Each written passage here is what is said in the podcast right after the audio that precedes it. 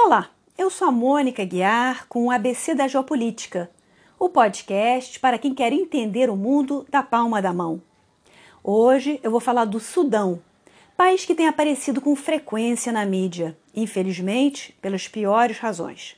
Mas vamos lá.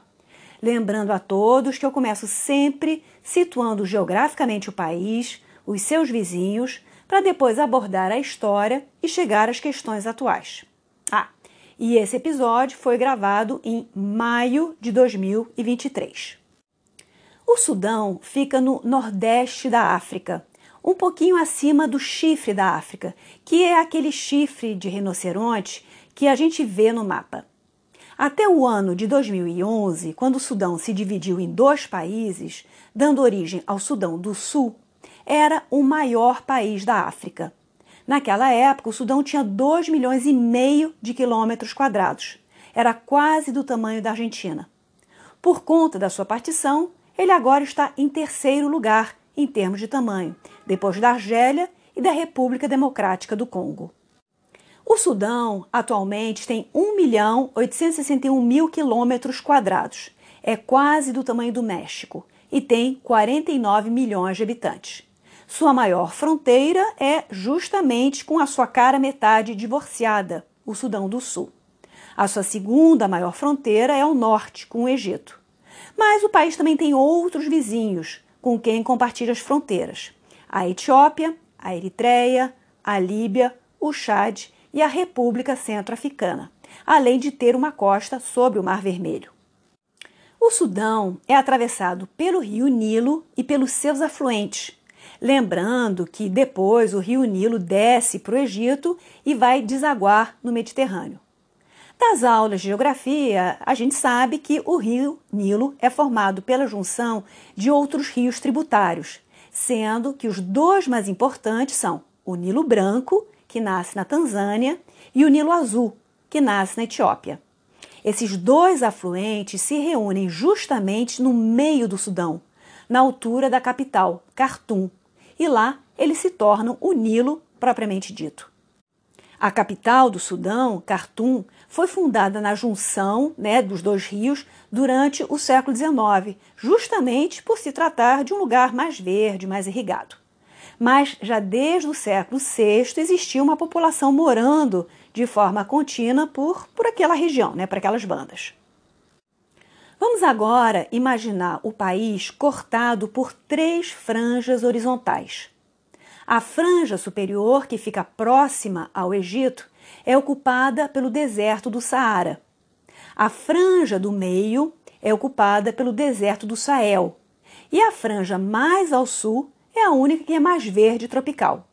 Por conta de tanto deserto, a população sudanesa tende a se concentrar nas margens do Nilo, ou na costa, junto ao Mar Vermelho. Já o Sudão do Sul, pela sua posição geográfica mais para dentro da África, é bem mais verde e irrigado. Mas depois eu volto a falar sobre isso.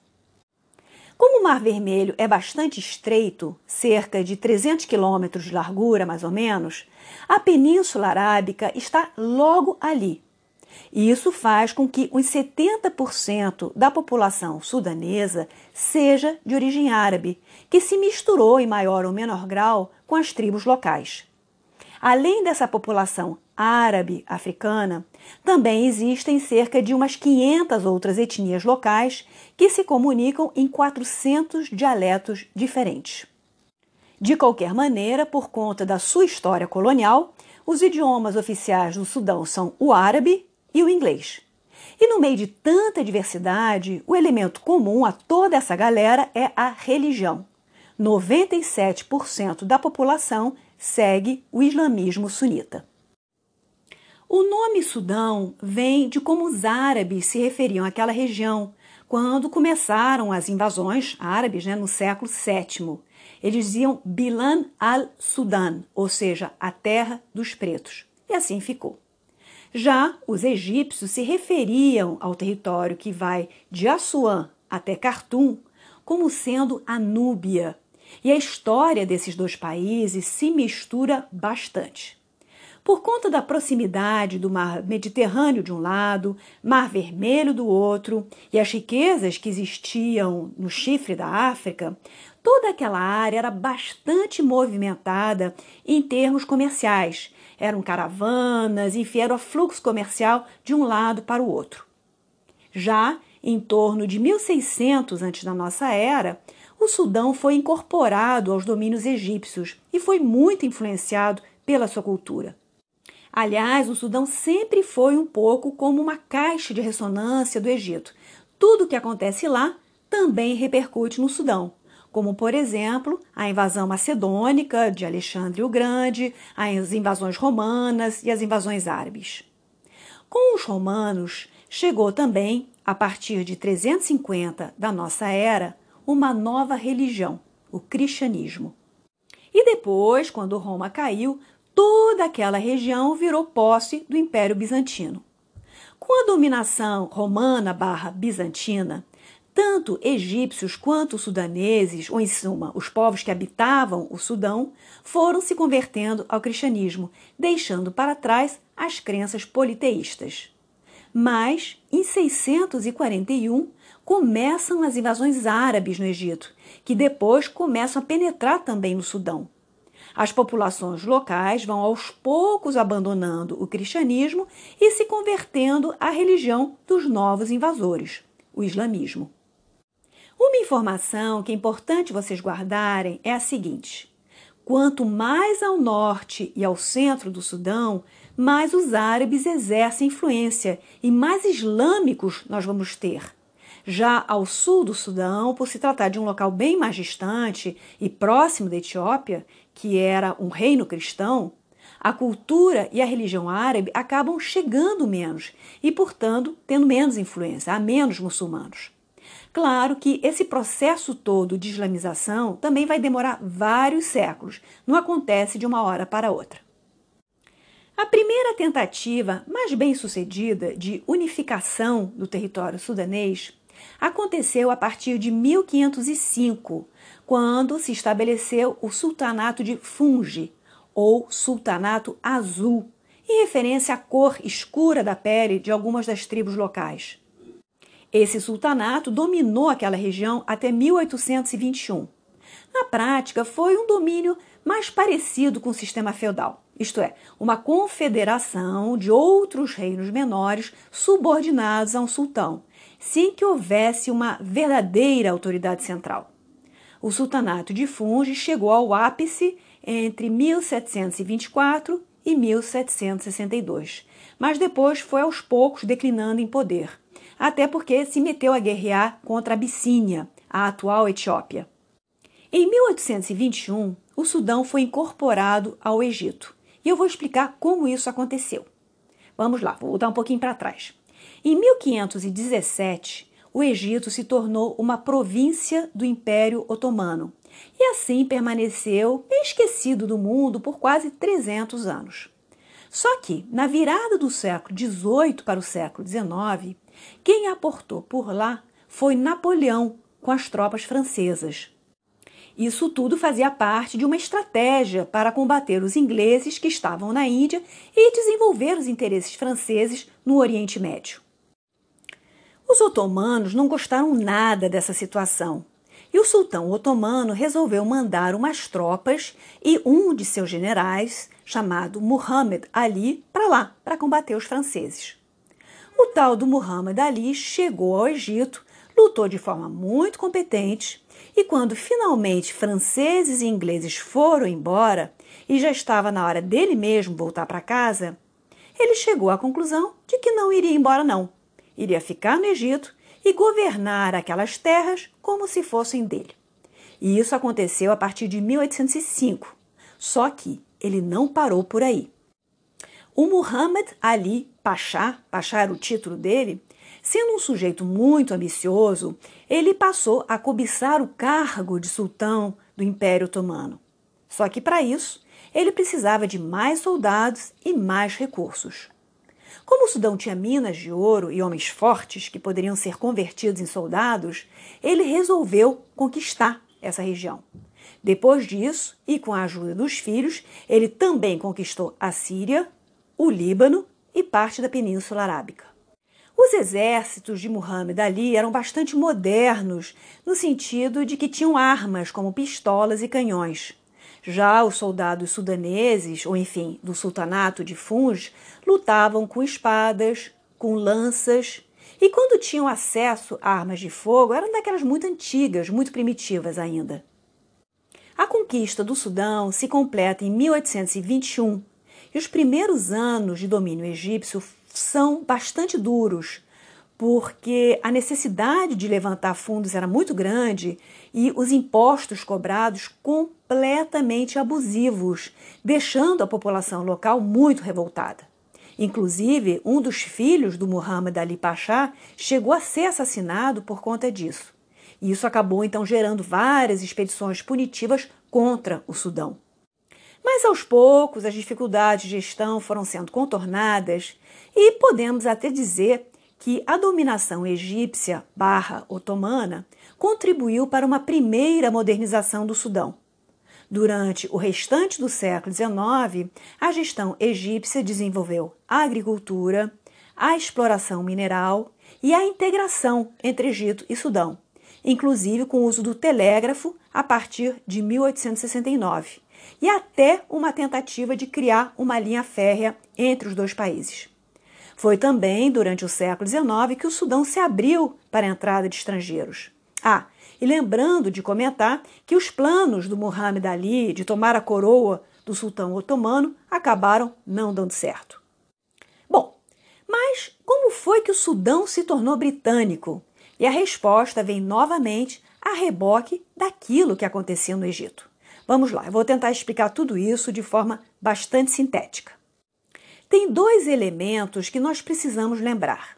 Primeiro, em 1869, o canal de Suez ficou pronto e revolucionou o comércio entre Oriente e Ocidente, encurtando muitíssimo o tempo de transporte das mercadorias e sendo fundamental, sobretudo para os interesses econômicos britânicos.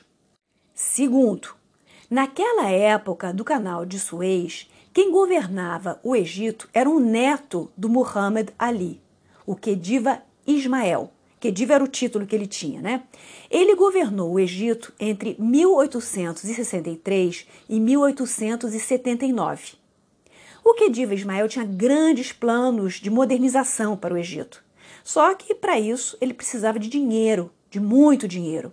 E foi pegando empréstimos nos bancos estrangeiros, franceses e ingleses, até ficar sem condições de pagar. Usando desse pretexto da insolvência do Khediva, os britânicos e os franceses foram se miscuindo cada vez mais no governo egípcio, inclusive impondo ministros europeus ao governo local.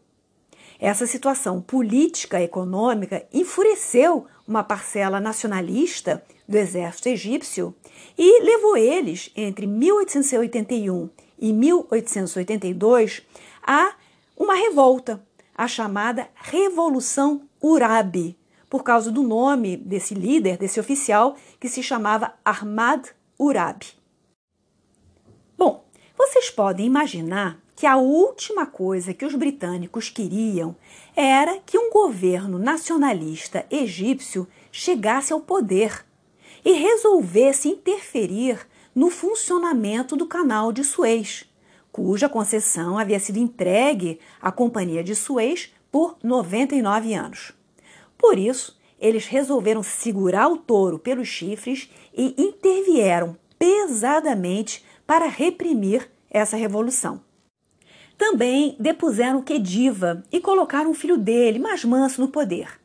Isso quer dizer que, a partir de 1882, institui-se uma situação muito bizarra no Egito, que, teoricamente, era uma província do Império Otomano, mas, na prática, havia sido um reino independente sob a monarquia dos Ali, mas agora era como se fosse uma colônia dos britânicos, porque eles estavam estacionados lá e, basicamente, a palavra final era deles. No Sudão, nesse exato mesmo período, a partir de 1881, começou um movimento de revolta contra o domínio egípcio, que depois se estendeu aos britânicos.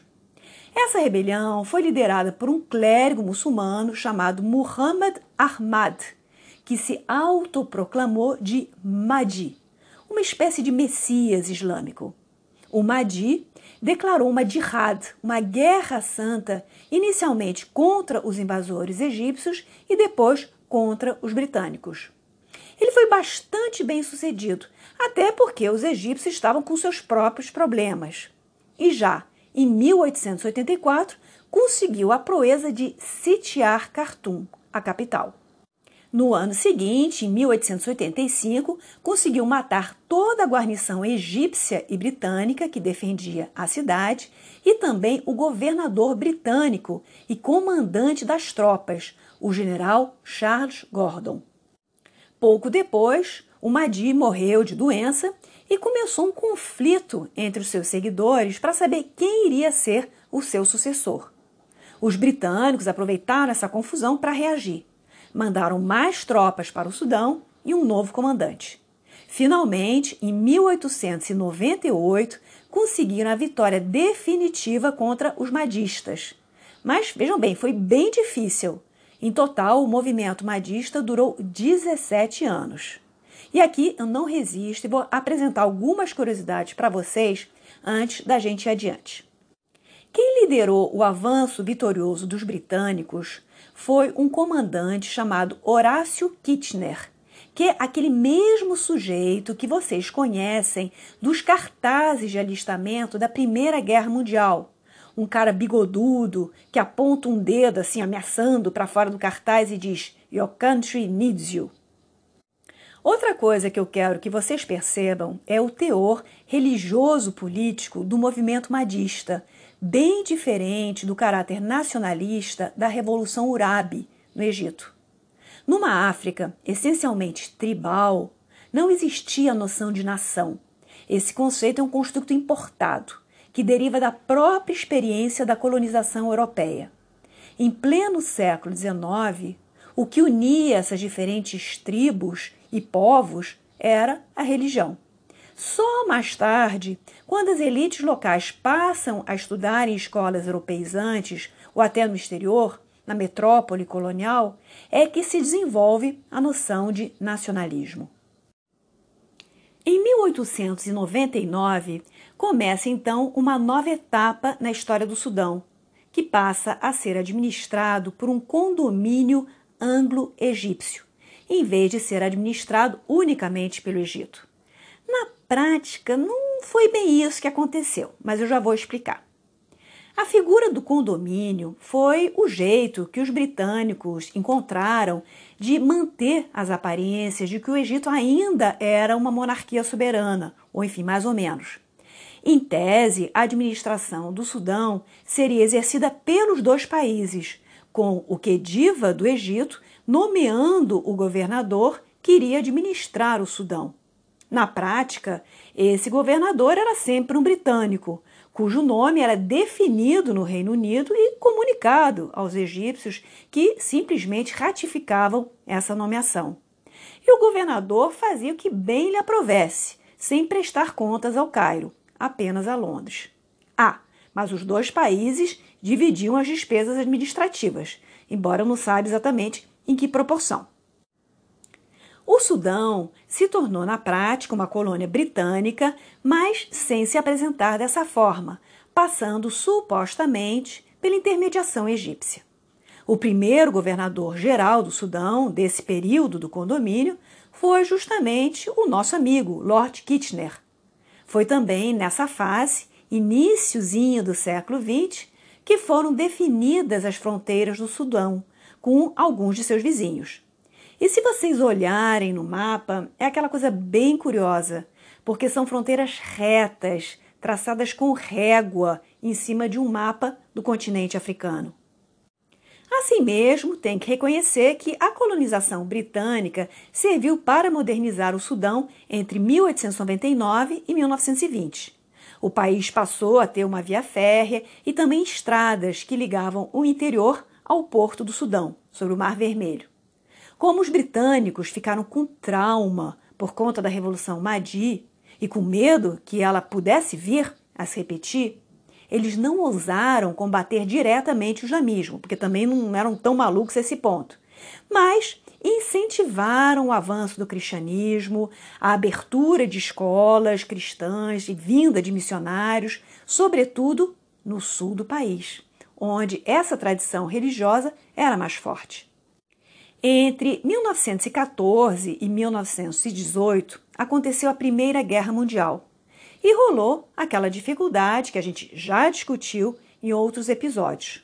Ou seja, como convencer os muçulmanos a apoiar a potência colonial em vez de apoiar o Império Otomano, bastião do islamismo.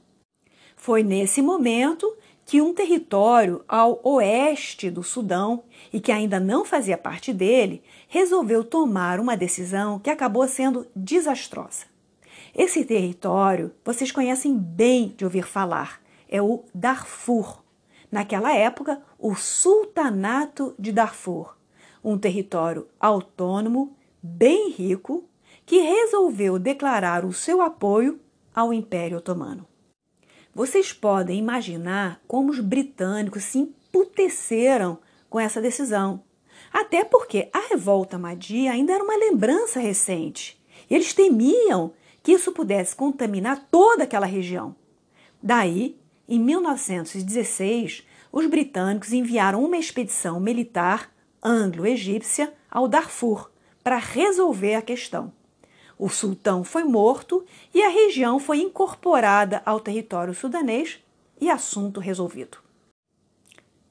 O fim da Primeira Guerra Mundial fortaleceu os movimentos nacionalistas no Egito e nas outras colônias britânicas, porque as populações nativas, ou digamos assim, pelo menos as suas elites, ficaram aguardando a recompensa por ter sido leal à coroa britânica e auxiliado o Reino Unido em tempos de guerra.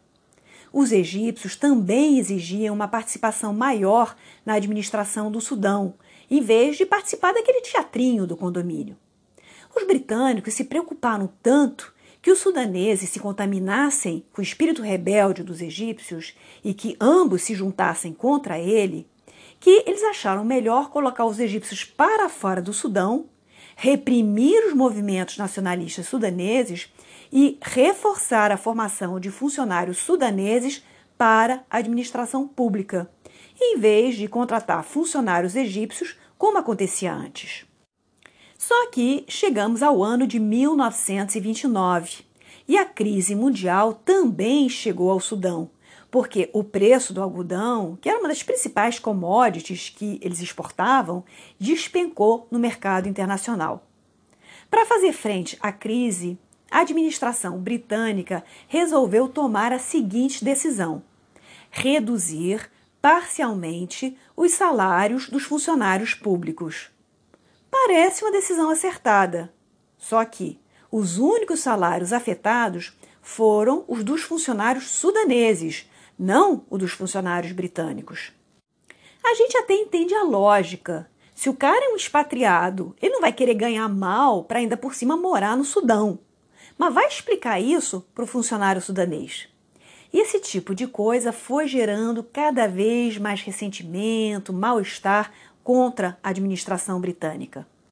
Em 1936, as relações entre Egito e Reino Unido melhoraram e os dois países assinaram um tratado pelo qual o Egito adquire algumas prerrogativas administrativas sobre o Sudão. Só que o problema desse tratado é que o Sudão não foi minimamente consultado e isso enfureceu ainda mais os nacionalistas sudaneses. Em 1939, começa a Segunda Guerra Mundial e a África se torna um dos cenários dessa guerra, porque os italianos tentam invadir o Egito e isso arrasta os alemães para lá. Depois disso, o movimento nacionalista sudanês vai ganhando cada vez mais envergadura e começa a pleitear a independência do país. Só que esse movimento esbarra na negativa, sobretudo, dos egípcios, que sonhavam com um grande Egito que juntasse os dois reinos sob uma mesma coroa, a do rei Farouk, da dinastia do Muhammad Ali. Mas, em 1952, 1953, acontece uma revolução republicana no Egito, liderada por militares nacionalistas, e a monarquia egípcia cai. Um dos líderes dessa revolução é o general Naguib, que vai se tornar o primeiro presidente do Egito antes do Nasser. Esse Naguib tinha sido criado no Sudão e era favorável à independência do país. E com isso, essa resistência dos egípcios é quebrada. Junto com os britânicos, combina-se que haveria um período de transição antes da declaração de independência. Em 1955, as forças britânicas e egípcias saem do Sudão e, em 1 de janeiro de 1956, o país é declarado independente. Todos felizes para sempre? Quem dera. A metade sul do país não sabe se gosta ou não da ideia. Sendo mais negra e cristã, ela fica com receio do que pode vir a acontecer com a saída dos britânicos. Bom, vamos continuar com a nossa historinha. Em 1958 acontece o primeiro golpe militar dos muitos que marcam a história do Sudão. O general Abud vai governar o país entre 1958 e 1964. Nesse período, ele tem o mérito de melhorar as relações entre Sudão e Egito, sempre um pouco tensas, sobretudo porque eles não se entendem muito sobre como compartilhar as águas do rio Nilo. Mas, domesticamente, o Abud vai acentuar as diferenças entre norte e sul, insistindo na islamização do país, no uso da língua árabe, no fechamento das escolas cristãs, na aplicação do dia de descanso ser nas sextas-feiras em vez de nos domingos, enfim, nesse tipo de coisa. Isso faz com que, no início dos anos 1960, surjam no sul do Sudão movimentos nacionalistas rebeldes que defendem uma maior autonomia da região. Entre 1964 e 1969, acontece um curto período democrático, quando o general Abud é derrubado do poder. Mas não vai durar muito tempo, porque o governo democrático acaba sendo afetado pela guerra civil que vai opor o norte ao sul. E também, e aí vai um comentário mais genérico, as monarquias árabes, de modo geral, se sentem sempre mais à vontade dialogando com uma ditadura do que com um regime democrático. Então, isso não deixa de ser um elemento a mais nessa equação. Em 1969 acontece um novo golpe militar, que dura até 1985.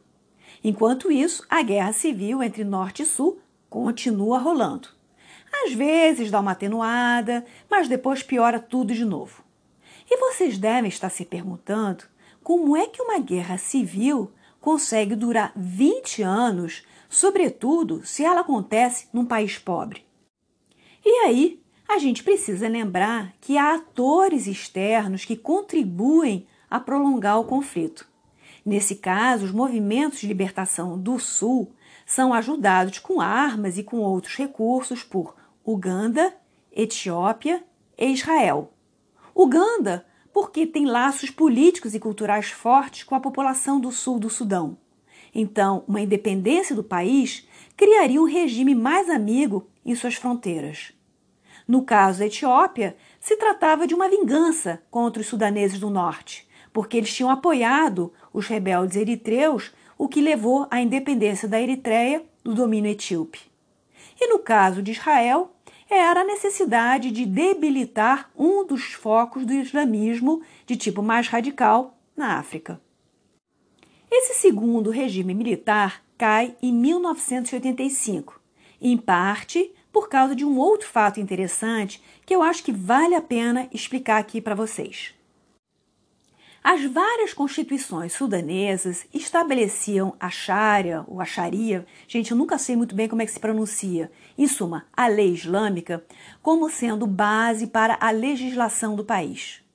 Daí, um estudioso, um místico sudanês chamado Mahmoud Taha, passou a fazer críticas ao jeito como a Sharia estaria sendo aplicada no Sudão e em outros países islâmicos.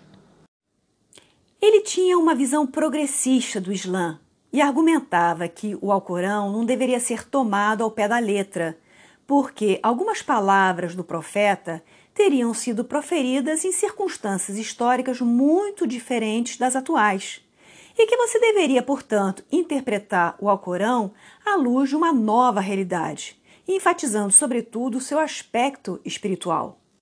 Em suma, a religião deveria ser capaz de evoluir, ele dizia que certas interpretações do Islã eram feitas muito mais com objetivos repressivos e coercitivos do que propriamente dentro do verdadeiro espírito da religião.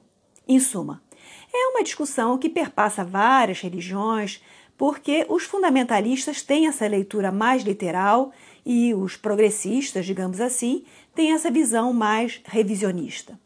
De qualquer maneira, o que nos interessa aqui é que esse Tarra acabou sendo condenado à morte pelo regime sudanês e foi executado, porque considerado um subversivo.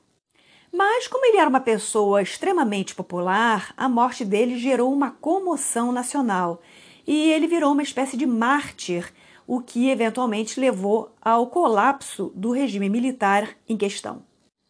Daí temos novamente uma breve experiência democrática entre 1985 e 1989 e um novo golpe militar, o terceiro. Só que dessa vez, esse terceiro regime militar, liderado pelo presidente general Omar al-Bashir, durou 30 anos, de 1989 até 2019. Quando Bashir assumiu o poder em 1989, o mundo já era bem diferente daquele dos seus antecessores. Já não havia mais Guerra Fria, mas, em compensação, estava acontecendo aquilo que o Samuel Huntington chama de choque das civilizações, ou seja, um conflito entre Oriente e Ocidente pautado em elementos culturais, elementos religiosos. O al-Bashir era apoiado por uma aliança que unia militares e grupos islamistas. E o Sudão, na década de 1990, se torna um santuário para células terroristas, inclusive acolhendo o Osama Bin Laden durante alguns anos. O Sudão sempre foi pró-árabe e pró-islâmico, e isso afetava as suas relações com os Estados Unidos sobretudo por causa das várias guerras entre árabes e israelenses. Até aí normal. Mas com al-Bashir no poder, já em 1990-91, na Primeira Guerra do Golfo, quando o Iraque invade o Kuwait, o Sudão apoia o Saddam Hussein e já começa a rolar um certo mal-estar na Liga Árabe. Por causa dessa guerra, o Osama Bin Laden vira persona non grata na Arábia Saudita, porque ele se desentende com a monarquia dos Saúde, justamente por ela estar colaborando com os americanos, e ele vai morar no Sudão até 1996. Mas já em 1993, o Dão entra na lista americana dos países que apoiam o terrorismo. Em 1998, duas embaixadas americanas na África, uma no Quênia e outra na Tanzânia, explodem. E as origens desses ataques são rastreadas ao Afeganistão e ao Sudão. Os Estados Unidos reagem jogando mísseis em cima dos dois países, mas, no caso do Sudão, sobre um alvo errado. Depois dessa reação americana e de todas as sanções econômicas que o país estava vivendo, uma parte da cúpula militar que estava no poder começou a se questionar se era conveniente deixar os islamistas radicais com a rédea tão solta. Daí, quando acontecem os atentados do 11 de setembro de 2001, o Sudão resolve colaborar com os Estados Unidos na luta contra o terror.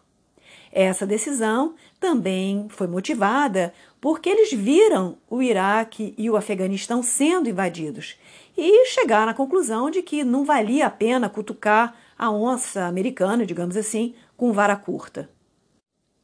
Além dessas questões internacionais, também existiam problemas internos no Sudão.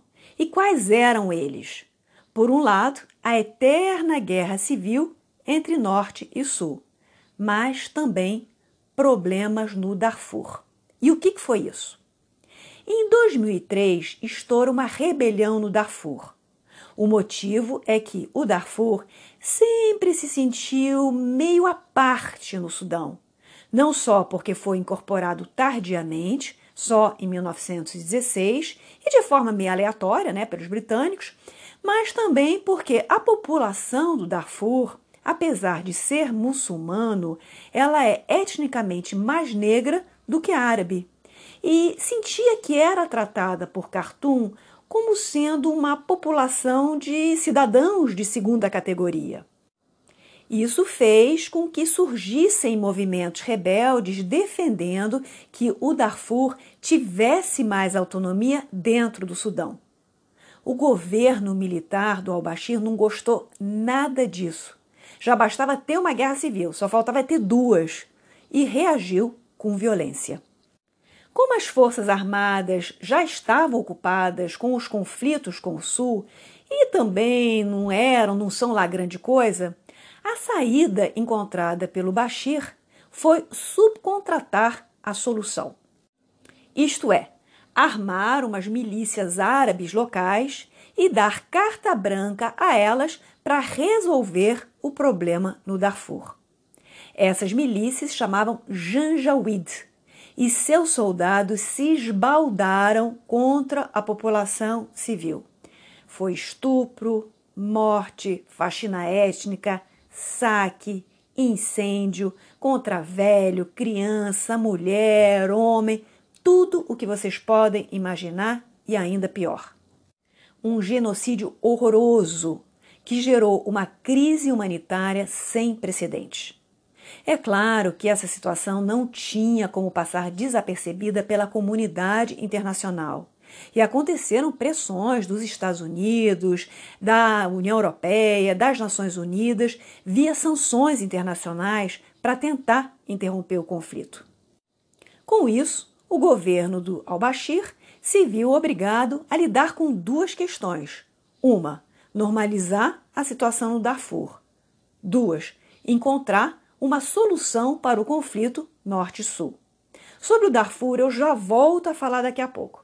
Por enquanto, vou me concentrar novamente no conflito Norte-Sul. Em 2005, o governo sudanês se comprometeu, junto às tropas rebeldes do Sul e por conta da pressão internacional, a realizar, alguns anos depois, um referendo para decidir o futuro da parte sul do país. Esse referendo aconteceu em janeiro de 2011 e a população do sul do país votou massivamente a favor da independência e da criação de um novo país, o Sudão do Sul, com um tamanho equivalente ao da França e cuja capital é a cidade de Juba. Em 9 de julho de 2011, o Sudão do Sul se tornou oficialmente independente e foi aceita alguns dias depois na ONU. É o país mais jovem do mundo, que vai festejar agora em 2023 seus 12 aninhos, infelizmente com muitos problemas ainda pela frente. Então, vamos lá.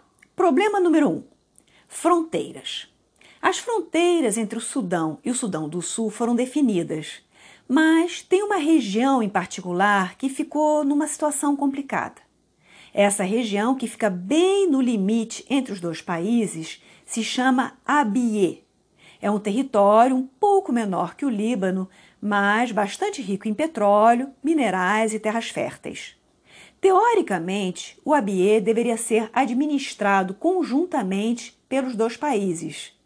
Mas, vem cá, gente, qualquer um que tenha experiência de dividir uma casa de campo, por exemplo, com a família, sabe disso. Essa coisa de administração conjunta não dá certo. Para piorar, em Abilé, milícias de parte e outra atacam a população civil. Problema número 2: petróleo. Três quartos das reservas de petróleo do antigo Sudão ficavam, veja, ficam justamente na parte sul do país. Com a separação, o Sudão perdeu sua principal fonte de renda. Mas isso quer dizer então que o Sudão do Sul se deu bem? Mais ou menos, porque o Sudão do Sul não tem saída para o mar. E os oleodutos que ele precisa usar para escoar a sua produção de petróleo ficaram na parte norte do país. Daí que os dois países ficam batendo cabeça para resolver essa questão prática. Problema número 3. As duas principais etnias do Sudão do Sul também vivem as turras. Em suma, apesar do Sudão do Sul ter bastante recursos naturais, a maioria dos seus 12 milhões de habitantes vive na pobreza e ou em situação de insegurança alimentar. Voltemos ao Sudão. O fato dele ter perdido de uma hora para outra quase um terço de seu território e uma boa parcela de sua renda proveniente do petróleo fez com que, a partir de 2011 e 2012, o país entrasse em crise econômica. A população sudanesa já não suportava mais o al-Bashir no poder e exigia mudanças e, em princípios de 2019, começou a ir para as ruas e a se manifestar e a protestar contra o regime. Eram associações da sociedade civil e também muitas mulheres participando, porque numa sociedade islâmica as mulheres acabam tendo pouca voz ativa. O movimento tomou tal amplitude que a permanência do al-Bashir na presidência ficou insustentável e os militares resolveram destituí-lo em abril de 2019. E vocês devem estar se perguntando: pera lá, os militares fizeram um golpe para destituir o militar? Como assim? E a resposta, infelizmente, é simples e pragmática. Não é que as forças armadas sudanesas tenham subitamente se tornado a favor da democracia. Elas simplesmente avaliaram os contras de deixar a sociedade civil tomar a dianteira nesta situação e dar uma rasteira na elite militar, afastando ela do poder e dos arranjos econômicos que beneficiam justamente né, essa elite militar. Para isso, era melhor jogar fora a laranja podre do cesto e fingir que estavam todos de acordo com uma transição para um regime democrático civil com eleições previstas para 2022. A sociedade civil se viu obrigada a aceitar essa parceria, bastante incômoda, por sinal, com os militares.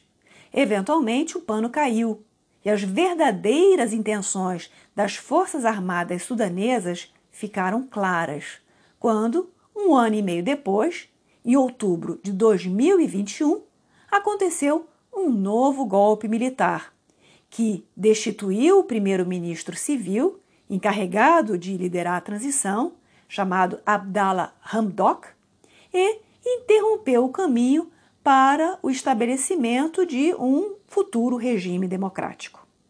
Quem passou a liderar o país de fato foi um novo general, chamado Abdel al-Burham. Mas e que rolo é esse que começou no Sudão em abril de 2023? Pois vamos lá, e de forma bem simplificada. No Sudão, temos de um lado as Forças Armadas convencionais, que estiveram por trás de todos os regimes militares desde 1956, na época da independência, até agora, e que têm muitos interesses econômicos em jogo e que elas, eles não podem se arriscar a perder. Porque caso um governo civil venha realmente a exercer o poder, ele vai levantar aquele mundaréu de corrupção que existe no país, porque aquilo lá é uma verdadeira cleptocracia. Agora, vocês se lembram que no Darfur tinha aquela milícia dos Janjaweed, aquele pessoal cabuloso, né, mas com muita experiência de terreno, de guerra de fato coisa que as Forças Armadas sudanesas não têm muito.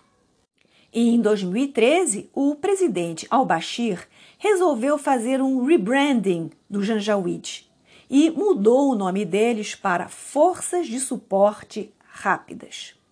E essa milícia, agora com um novo nome, virou a Guarda Pretoriana do presidente. Quando começaram as manifestações contra o al-Bashir em 2019, os Janjaweed barra Forças de Suporte Rápidos até ajudaram a reprimir a população. Mas depois mudaram de lado e se juntaram às Forças Armadas para derrubar o presidente. O líder dessas forças paramilitares, desse Janjaweed, é um senhor da guerra, um warlord, né, como se diz em inglês, um general chamado Mohammed Dagalo, mais conhecido pela alcunha de Hermedi. Esse Hermedi e seus soldados têm a sua própria agenda, que não coincide com a dos militares das Forças Armadas sudanesas. A base territorial deles é o Darfur, e lá eles se envolveram com a exploração de minerais. Tem que entender que toda milícia tem um pé nas armas e outro nos negócios. O seu principal cliente são os Emirados Árabes Unidos, que os ajudam a investir e a lavar o dinheiro derivado dessas atividades minerais. Os Janjaweed têm uma história de colaboração com os sauditas e os Emirates. Eles foram lutar na guerra do Iêmen também, por exemplo. Outra galera que também fornece armas para o Janjaweed barra forças de suporte rápidas e é paga em ouro e outros minerais é o pessoal do grupo Wagner, aquele grupo de mercenários que está sempre do lado do Putin quando ele precisa. O Hermedi já viajou para a Rússia e mantém boas relações com o regime russo. Resumindo, o que está acontecendo no Sudão agora é uma luta pelo poder e pelas riquezas do país, tendo, de um lado, as forças armadas do general al-Burhan e do outro lado, o Hermedi e seus Janjaweed, ou Forças de Suporte Rápidas. O Hermedi está tentando também se reciclar como líder populista, adotando um discurso de rejeição às Forças Armadas e tentando se vender como um líder do povo oprimido, o que é uma coisa completamente surreal se a gente considerar o passado tenebroso dele. E no meio desse embrólio todo estão também os interesses dos vários países vizinhos, que torcem para um ou para outro segundo as suas necessidades. E no meio disso tudo, assistindo a tudo impotente, está a sociedade civil, que também é a principal vítima da violência e insegurança no país. Infelizmente, o Sudão pode até ter desaparecido das manchetes de jornal, mas o conflito continua e está deslocando milhares de pessoas para os países vizinhos, causando uma enorme crise de refugiados e causando também morte e destruição num país que, convenhamos, já tem problemas suficientes. Vamos conferir. É isso aí, pessoal. Espero que tenham aprendido o suficiente como para conseguir entender melhor as notícias em torno do Sudão. Lembrando sempre que o meu objetivo é principalmente situar vocês o suficientemente na problemática de um país para que depois vocês possam compreender melhor os conflitos da atualidade. Se vocês quiserem apoiar o programa, existem várias alternativas listadas no descritivo desse episódio. Pode ser via Pix ou de forma continuada via Orelo ou Padrim.